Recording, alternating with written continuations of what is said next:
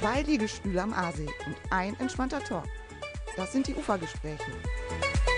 Von Alles Münster und dem Medienforum Münster. Ja, Herr Professor Dr. Norbert Sachser, heute bei uns zu Gast in den Ufergesprächen. Schön, dass Sie da sind. Hallo, grüß Sie. Hallo, Herr Birke. Ähm, vertraute Umgebung, glaube ich. Ich glaube, Sie wohnen nicht weit von hier, ne? Nein, gleich am anderen Ende des Aasees. Okay, alles klar. Herr Professor Sachser, Sie sind Biologe, Sie sind Verhaltenswissenschaftler und Bestsellerautor sind Sie. Ihr Buch liegt hier, zeigen wir gleich noch. Und ähm, wie ich gelesen habe, einer der bedeutendsten deutschen Verhaltensbiologen. Und ich glaube, das wird auch gleich deutlich werden im Verlauf des Gesprächs. Ähm, Sie haben von 94 bis 2020 das Institut für Verhaltensbiologie an der Uni Münster geleitet. Ähm, ich denke, viele unserer Zuschauerinnen und Zuschauer werden das nicht unbedingt direkt wissen, was das ist. Ähm, was macht man da? Worin bestand Ihre Arbeit da in erster Linie? Naja, das Institut für Verhaltensbiologie ist ein Institut der Biologie. Wir haben hier natürlich eine große Uni in Münster, eine der größten in Deutschland. Mhm. Weit über 40.000 Studierende. Ein großer Fachbereich ist ja die Biologie. Und da kann man sich auch, wenn man Biologie studiert, spezialisieren auf Verhaltensbiologie, mhm. auf Verhaltensforschung. Und dieses Forschungsgebiet wurde in unserem Institut äh, betrieben. Und ich war im Grunde diese fast 25 Jahre, 26 Jahre der Vertreter der Verhaltensbiologie in Münster. Und was macht man als Verhaltensbiologe in der Forschung? Man will im Prinzip das Verhalten von Tieren verstehen. Man will wissen, warum verhalten sich Tiere so, wie sie sich verhalten, was sind die Ursachen dafür, was sind die Konsequenzen daraus. Und wenn ich sage Tiere, meint man auch ein riesiges Spektrum, eigentlich alle Tiere, wildlebende Tiere, aber auch Haustiere, äh, aber auch landwirtschaftliche Nutztiere. Das heißt, äh, im Grunde wollte ich mein Leben lang verstehen, warum sich Tiere so verhalten, wie sie sich verhalten. Ähm, ich glaube, Ihr Institut ist ähm, vielen äh, Münsteranerinnen und Münsteranern bekannt für, also vielleicht nicht unbedingt dass man weiß, was da drin ist und was da passiert. Aber ich glaube, für eine bestimmte Ornamentik an dem Gebäude ist das Haus bekannt. Ähm, da ist oben was unter dem Dach, sieht man da, ne? da. Ja, das ist eine ganz tolle Sache. Das ist ein Institut und am Institut sieht man so große Skulpturen und zwar mit Meerschweinchen. Und äh, das, äh, der Hintergrund ist folgender. Ich hatte auch immer ein großes Interesse daran, mit anderen Fachdisziplinen zusammenzuarbeiten. Und da gab es mal ein ganz tolles Kunstprojekt vor vielen Jahren. Und da sind Künstlerinnen und Künstler eingeladen worden, in die Biologie zu kommen, mhm. sich mit den Wissenschaftlerinnen und Wissenschaftlern zu unterhalten, dann zu sagen, was interessiert mich, woraus könnte ein Kunstwerk entstehen. Und da war eine ganz tolle Künstlerin aus dem Münsterland, mhm. Silke Rehberg, äh, die mittlerweile auch toll Karriere gemacht hat, sehr bekannt geworden ist. Und die kam damals und sagte, das finde ich ja spannend. Da gibt es Generationen von Meerschweinchen in der Forschung, die untersucht werden. Da gibt es Generationen von Studierenden, die da durchgehen. Da gibt es auch Generationen von Professoren, die da sind. Und äh, das erinnert mich alles an Kunstwerke in der Toskana, sogenannte Tondi, wo die Päpste in einer unendlichen Reihe dargestellt werden. Und was sie dann gemacht hat, ist, sie ist vor eine große Gruppe mit Meerschweinchen gegangen, hat gesagt, ich möchte mehr wissen, äh, wo ist ein Vater, wo ist eine Mutter, was ist die Tante, was ist die Großmutter, was ist die Enkelin, hat Aquarelle davon gemacht von diesen Tieren, hat die mitgenommen in ihre Werkstatt und dann diese großen Tondi gebrannt und dann hat die Uni nachher, war auch so begeistert von diesen Kunstwerken, dass sie die angekauft hat. Und seitdem, seit fast 25 Jahren, zieren die die Fassade des Instituts für Verhaltensbiologie. Und ich finde das natürlich auch natürlich ganz toll.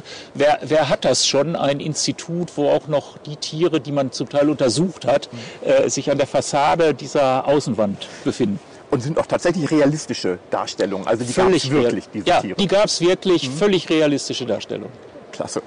Ähm, Sie haben in Bielefeld studiert, so Mitte der 70er war das so die Zeit, ähm, als Sie angefangen haben. Wie war damals so die, die gängige Lehrmeinung, sage ich mal, was Tiere anbelangt und vor allem die Frage, ob äh, Tiere ein, zum Beispiel ein Bewusstsein haben oder sowas in der Art? Ja, also das war Mitte der 70er Jahre. Dazu muss man sagen, äh, das waren alles Neugründungen von Universitäten. Damals war diese Bildungsoffensive ganz toll.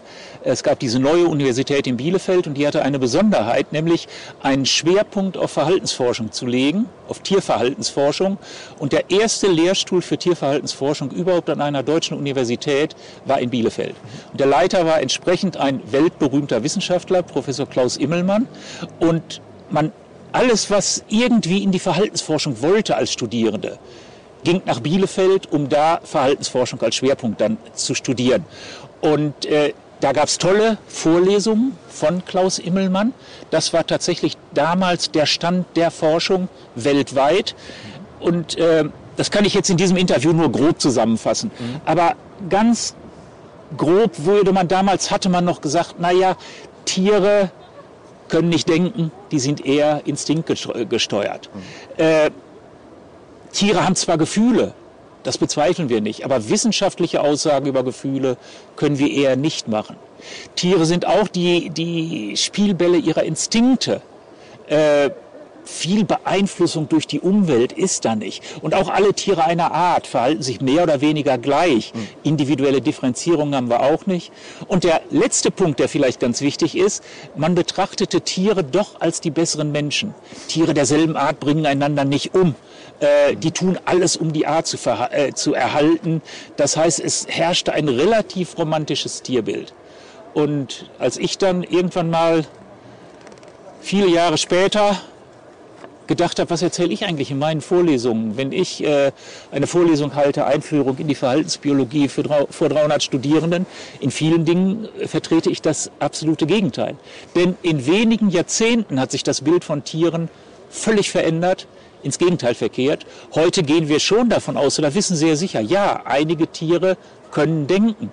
Manche können sich sogar im Spiegel erkennen, was nicht mal einjährige Kinder äh, können. Mittlerweile wissen wir sehr genau, Vögel und Säugetiere haben Emotionen, wenn wir über die basalen Emotionen reden. Angst, Furcht, Freude. Das ist eins zu eins, sind das dieselben Emotionen, die wir beim Menschen auch haben.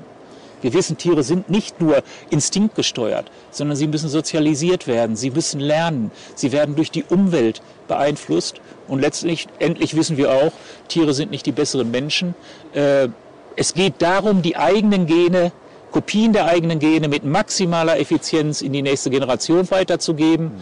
Und wenn es dazu hilft, zu drohen, zu kämpfen, zu töten, auch zu vergewaltigen oder Kriege zu führen, tun Tiere das auch.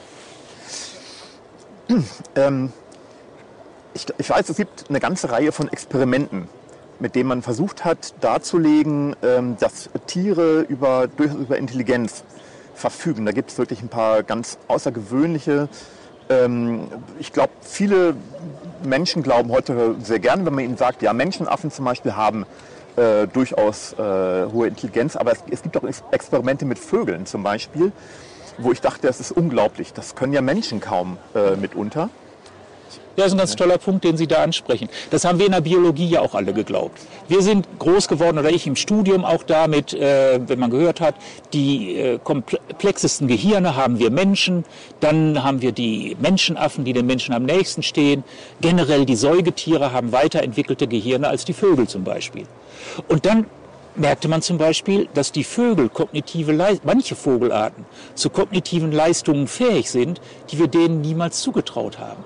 Zum Beispiel Neukaledonienkrähen. Die fertigen Werkzeuge an und nehmen diese Werkzeuge dann, um an Nahrung zu kommen. Oder ein ganz tolles Beispiel. Es gibt so einen Versuch, wo sie ein Becherglas haben und da ist Wasser drin und auf dem Wasser schwimmt ein Mehlwurm. Jetzt kommt eine neue Kaledonienkrähe, guckt da rein und sieht, da komme ich mit dem Schnabel nicht ran an den Mehlwurm, hätte den aber gerne. Was macht die? Die fliegt los, sammelt Steine, legt die alle neben das Becherglas und dann wirft die so lange Steine in das Becherglas rein, bis der Wasserspiegel so hoch angestiegen ist, dass sie problemlos an den, Mehl, äh, äh, an den Mehlwurm kommt. Da sieht man, dass ein gewisses Denkvermögen da ist. Oder man kann auch fragen, erkennen die sich eigentlich im Spiegel? Mhm. Das ist mit Elstern untersucht worden, ist auch ein Rabenvogel. Äh, wo, wo, wie, wie macht man diese Versuche? Die kommen aus der Kinderentwicklungspsychologie. Wenn Sie ein Kind nehmen, ein Jahr alt, und machen einen Punkt auf die Nase und halten dann einen Spiegel hin, dann hat das Kind keine Ahnung, was es da sieht, sondern fasst in den Spiegel rein. Wenn Sie das mit einem anderthalbjährigen Kind machen, weiß das Kind genau, das bin ich. Fasst nicht in den Spiegel, sondern fasst auf den Punkt auf der Nase. Sie können genau diese Untersuchung mit Tieren machen, dann sehen Sie, ja, auch Schimpansen wissen, das bin ich, was ich da sehe. Und dann die große Überraschung, macht man das mit einer Elster, mit einem Punkt ins Gefieder, den sie selber nicht sehen kann, aber den sie in einem Spiegel sehen kann. Dann sieht man auch, die pickt nicht etwa in den Spiegel hinein, sondern geht genau gezielt auf den Punkt da, was uns zeigt, ja, die Elster weiß, das bin ich, was ich da sehe. Generell kann man sagen, bei Rabenvögeln oder auch bei Papageien, äh, die haben im Grunde dieselben oder können dieselben kognitiven Leistungen erbringen, wie wir sie von Menschenaffen kennen.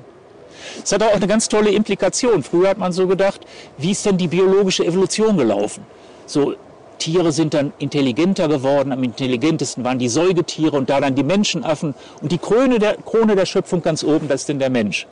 Heute sehen wir eher, es ist eine Linie die uns zu, zu, äh, zu, uns Menschen hingeht. Eine andere Linie geht auch zu den Rabenvögeln und Papageien, die dann genau dieselben kognitiven Leistungen erbringen können, aber mit einer anderen Art von Gehirn. Die haben andere Strukturen, mit denen sie aber dieselben kognitiven Leistungen vollbringen, sodass heute in den Lehrbüchern nicht mehr steht, die Vögel haben ein primitiveres Gehirn, sondern die haben ein anderes Gehirn. Jetzt gibt es ja auch äh, zum Beispiel, äh, sagen wir mal, Insekten.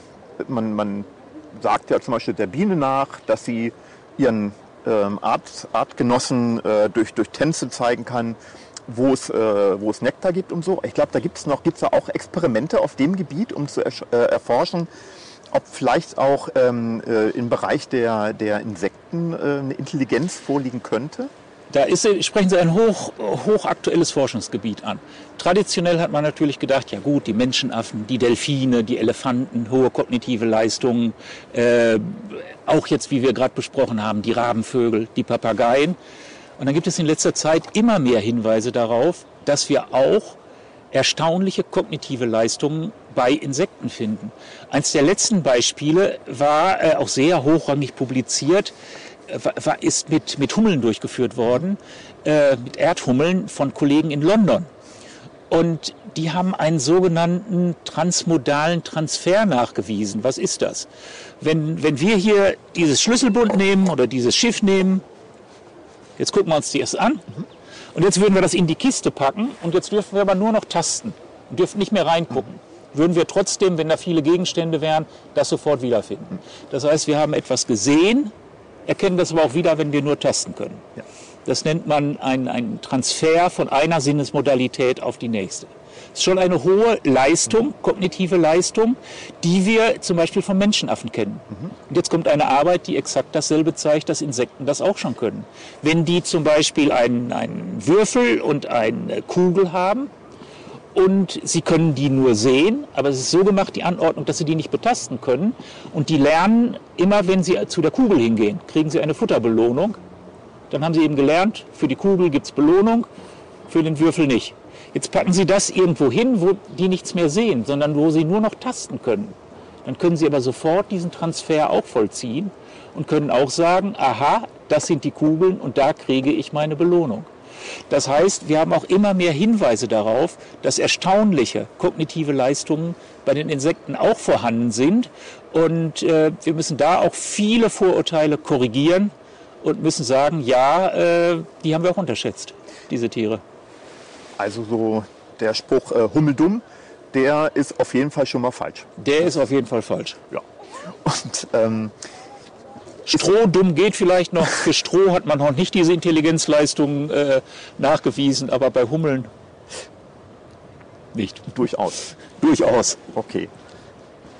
Können, haben Tiere eigentlich auch Spaß? Also es gibt ja diese vielen Aufnahmen, die man kennt, sagen wir mal von Pinguinen, die immer wieder die gleiche Eisrutsche nehmen. Von, von Eisbären kennt man das auch. Ähm, ähm, es gibt auch andere Tiere, wo man das Gefühl hat, die machen das eigentlich das, macht, das hat gar keinen Sinn, was die jetzt gerade machen. Das ist eben nicht, dass sie einem reinen Instinkt, Instinkt folgen, um zum Beispiel zu überleben oder um an Futter zu kommen, sondern die machen das, weil die Spaß haben.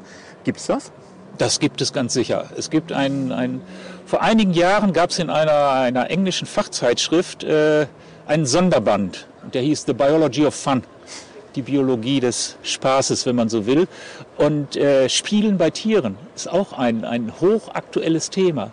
Weil wenn jetzt Säugetiere betrachten und da die Jungtiere, dann sehen wir alle Säugetierjunge spielen, ganz ohne Ausnahme. Auch für die Menschen, menschlichen Kinder gilt das ja. Auch von vielen Vogelarten weiß man, Rabenvögel, über die wir vorhin gesprochen haben, Papageien, die spielen auch sehr viel. Wenn wir dann in der Evolutionsstufe etwas weiter nach unten gehen, wird das weniger. Tatsächlich gibt es allerdings auch erste Hinweise, dass auch Insekten, Hummeln zum Beispiel, spielen können. Aber wenn wir nochmal bei den Säugetieren bleiben, ja, Spiel ist da.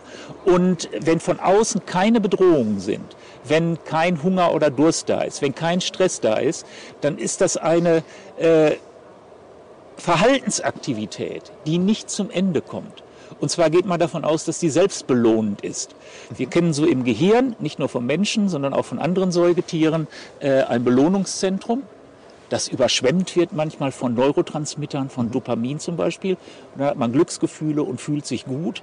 Und es spricht vieles dafür, dass wenn Tiere spielen, dieses Belohnungszentrum aktiviert wird. Mhm. Das heißt, sie spielen erstmal, weil sie Spaß haben. Aber man muss sich fragen, wie hat sich sowas im Laufe der Evolution entwickelt?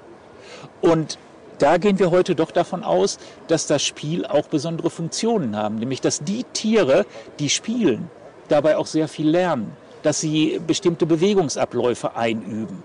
Äh, wenn dass sie auch lernen in Kampfspielen zum Beispiel. Mhm. Das ist ja kein Ernst, wenn sie, wenn sie junge Hunde sehen oder Wölfe, dann haben die auch Kampfspiele. Da lernen die auch drin, wie verhalte ich mich als Überlegener, wie verhalte ich mich als Unterlegener. Oder wenn kleine Katzen Ballspiele mit dem Wollknäuel spielen, da optimieren die natürlich ihren Bewegungsablauf und können dann nachher viel besser Mäuse fangen. Das heißt, sie machen das primär, weil es ihnen Spaß macht. Es hat aber trotzdem eine wichtige Funktion. Wenn Sie es nicht machen würden, könnten Sie bestimmte Dinge im späteren Leben deutlich schlechter. Jetzt ähm, hatten wir den Spaß. Äh, Tiere können auch Angst haben, äh, glaube ich. Ne? Es gab es vor ein paar, noch gar nicht lange her, vor ein paar Wochen ist eine Kuh äh, in der Nähe von Erfurt ausgebüxt. Die sollte eigentlich auf dem Viehtransporter und sollte zum Schlachthof. Die ist ähm, mit einem Satz über den Zaun und war weg. Ich glaube, man hat sie bis heute noch nicht wiedergefunden die ist irgendwo untergetaucht sozusagen. Kann es sein, dass die Kuh geahnt hat, dass etwas sehr Unangenehmes passieren könnte? Sagen wir mal so, nach allem, was wir wissen, wenn das zum Beispiel ein Tiertransport ist, ist er wahrscheinlich mit Stress verbunden kann man messen, indem man zum Beispiel Cortisolwerte, Adrenalinwerte bestimmt, also Hormone, die wir beim Menschen auch als Stressindikatoren akzeptieren würden. Kann man, gibt es auch Untersuchungen, ob bei Tiertransporten, dass das erhöht ist. Das ist eine belastende Situation, das ist ein Stresszustand und dass dann abhängig vom individuellen Charakter der Tiere, da manche versuchen, aus dieser Situation rauszukommen. Und diese Kuh hatte dabei auch noch Erfolg. Hm. Zu glauben aber, die Kuh hat eine mentale Vorstellung davon. Ich bin jetzt auf einem Transport zum Schlachthof und da werde ich geschlachtet. Nach allem, was wir wissen, äh, sollten, können wir das nicht annehmen. Äh, auch die Projektion von Tieren in die Zukunft, die bewusste Projektion, äh, das ist noch etwas, wo sich Tiere und Menschen, erwachsene Menschen zumindest, sehr stark voneinander unterscheiden. Äh, wir können ja in die Zukunft projizieren, mit allen positiven und negativen Konsequenzen. Wenn wir hier sitzen und sagen, Mensch, hoffentlich kriege ich nächste Woche nicht eine schlimme Krankheitsdiagnose, äh, dann komme ich in Stress. Und da, von dem Stress könnte ich sogar krank werden. Und das alles, obwohl das nichts mit der Realität zu tun hat, sondern weil ich nur etwas in die Zukunft projiziere.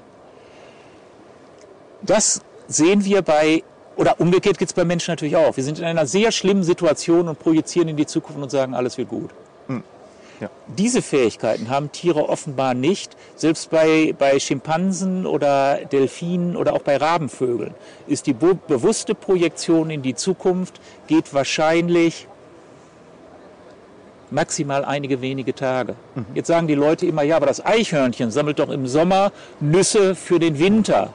Ja, aber das ist eine instinktive Handlung. Das ist im Erbgut verankert. Ein Eichhörnchen, das das nicht machen würde, würde auch nicht überleben und würde seine Gene auch nicht in die nächste Generation weitergeben. Nochmal zurück zu der Kuh. Mhm. Dass die da in einer Stresssituation war und versucht hat, aus der rauszukommen, ja, kann man sehr gut erklären, dass diese Kuh das gemacht hat, weil sie eine bewusste Vorstellung davon hat, was jetzt mit ihr passieren wird, äh, haben wir in der Wissenschaft keinerlei Hinweise darauf, dass das so wäre. Ähm, jetzt haben Sie beschrieben, also Sie sind, glaube ich, auch selber mit Ihrer Forschung an Ihrem Institut maßgeblich daran beteiligt gewesen, dass viele dieser Erkenntnisse ähm, zumindest zusammengeführt wurden, aber auch äh, überhaupt erst herausgefunden wurden. Sie haben ein Buch geschrieben, das Buch heißt ähm, Der Mensch im Tier.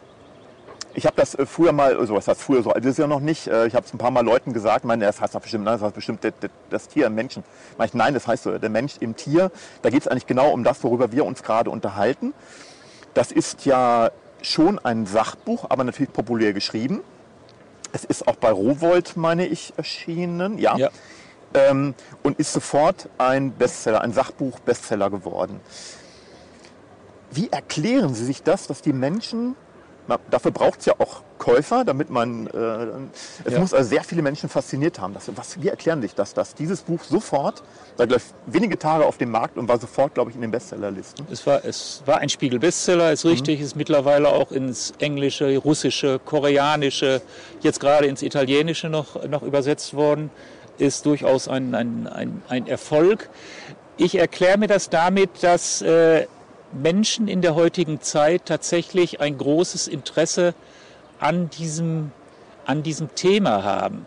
Äh, wir haben ein anderes Bewusstsein für Tiere, für die Natur und Tiere stehen ja auch oft stellvertretend für ein anderes Naturverständnis.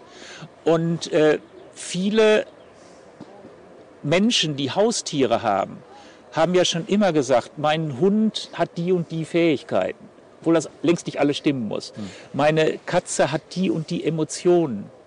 Und ein Teil dieser Dinge wird in den letzten Jahren tatsächlich über die Wissenschaft belegt, von der Wissenschaft sogar gezeigt, dass noch viel, viel mehr da ist, als man überhaupt äh, vorher geahnt hat. Äh, auch diese Dinge zeigen alle, wir Menschen sind den Tieren viel näher gerückt, als wir es jemals für möglich gehalten haben.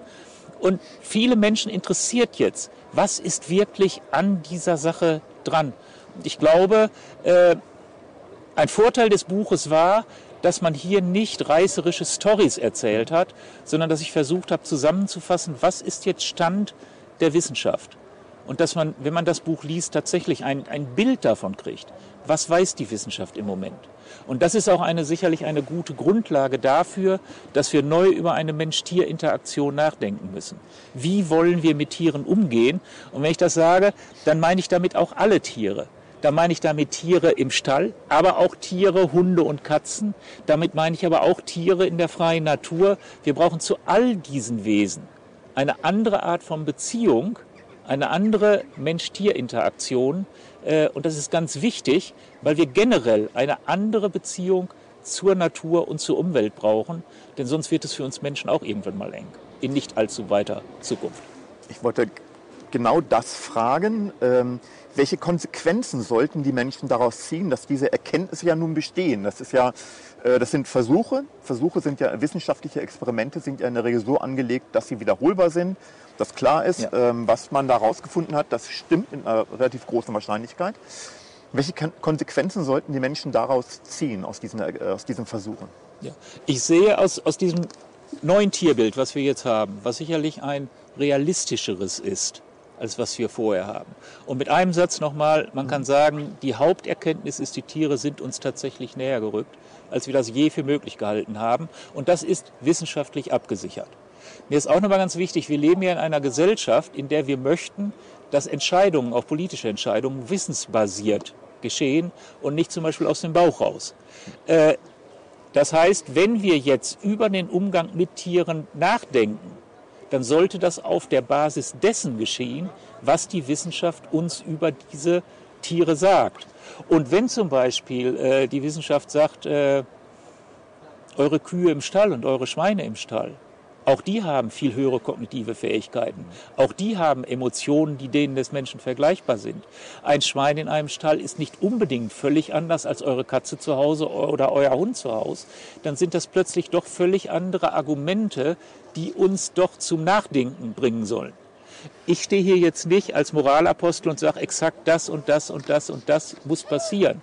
Was ich mir wünsche, ist einfach, dass wir einen demokratischen Diskurs kriegen in unserer Gesellschaft darüber, wie wollen wir mit Tieren umgehen, aber bitte auf der Basis dessen, was wir heute wirklich über Tiere wissen. Es geht auch nicht nur um landwirtschaftliche Nutztiere. Wir könnten jetzt auch stundenlang über Hunde reden.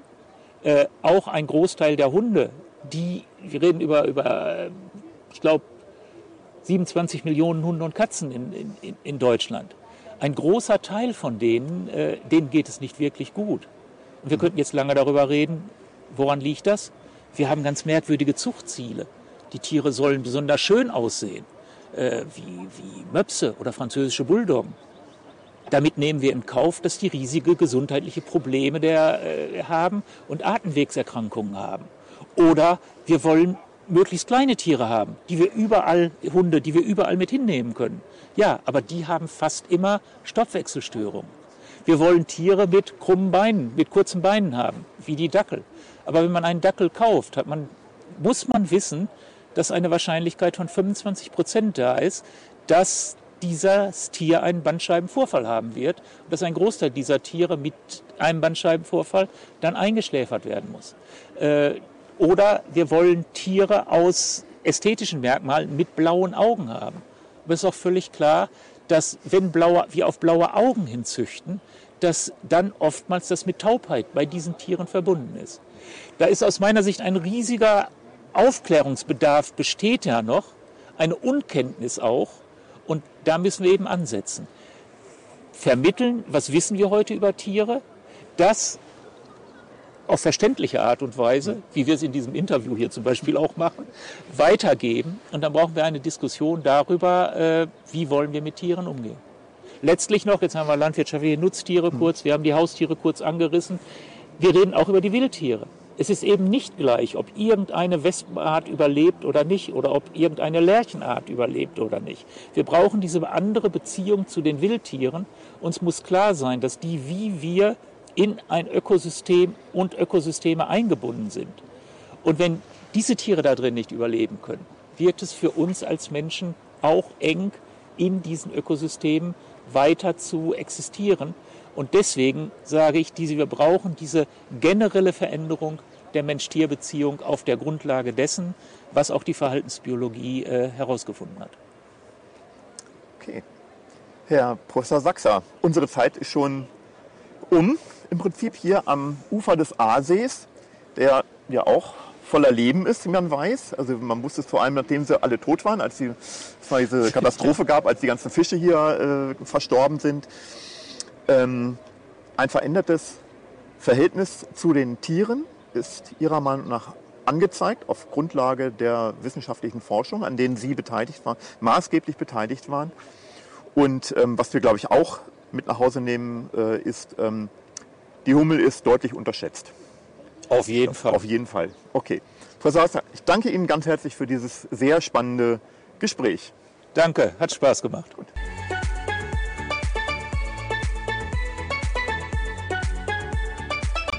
Das waren die Ufergespräche, der Asi-Talk über das, was Münster bewegt. Eine Koproduktion von Alles Münster und dem Medienforum Münster. Redaktion Thomas Hölscher und Jennifer von Glan. Ton Ralf Klausen. Moderation Michael Bürke.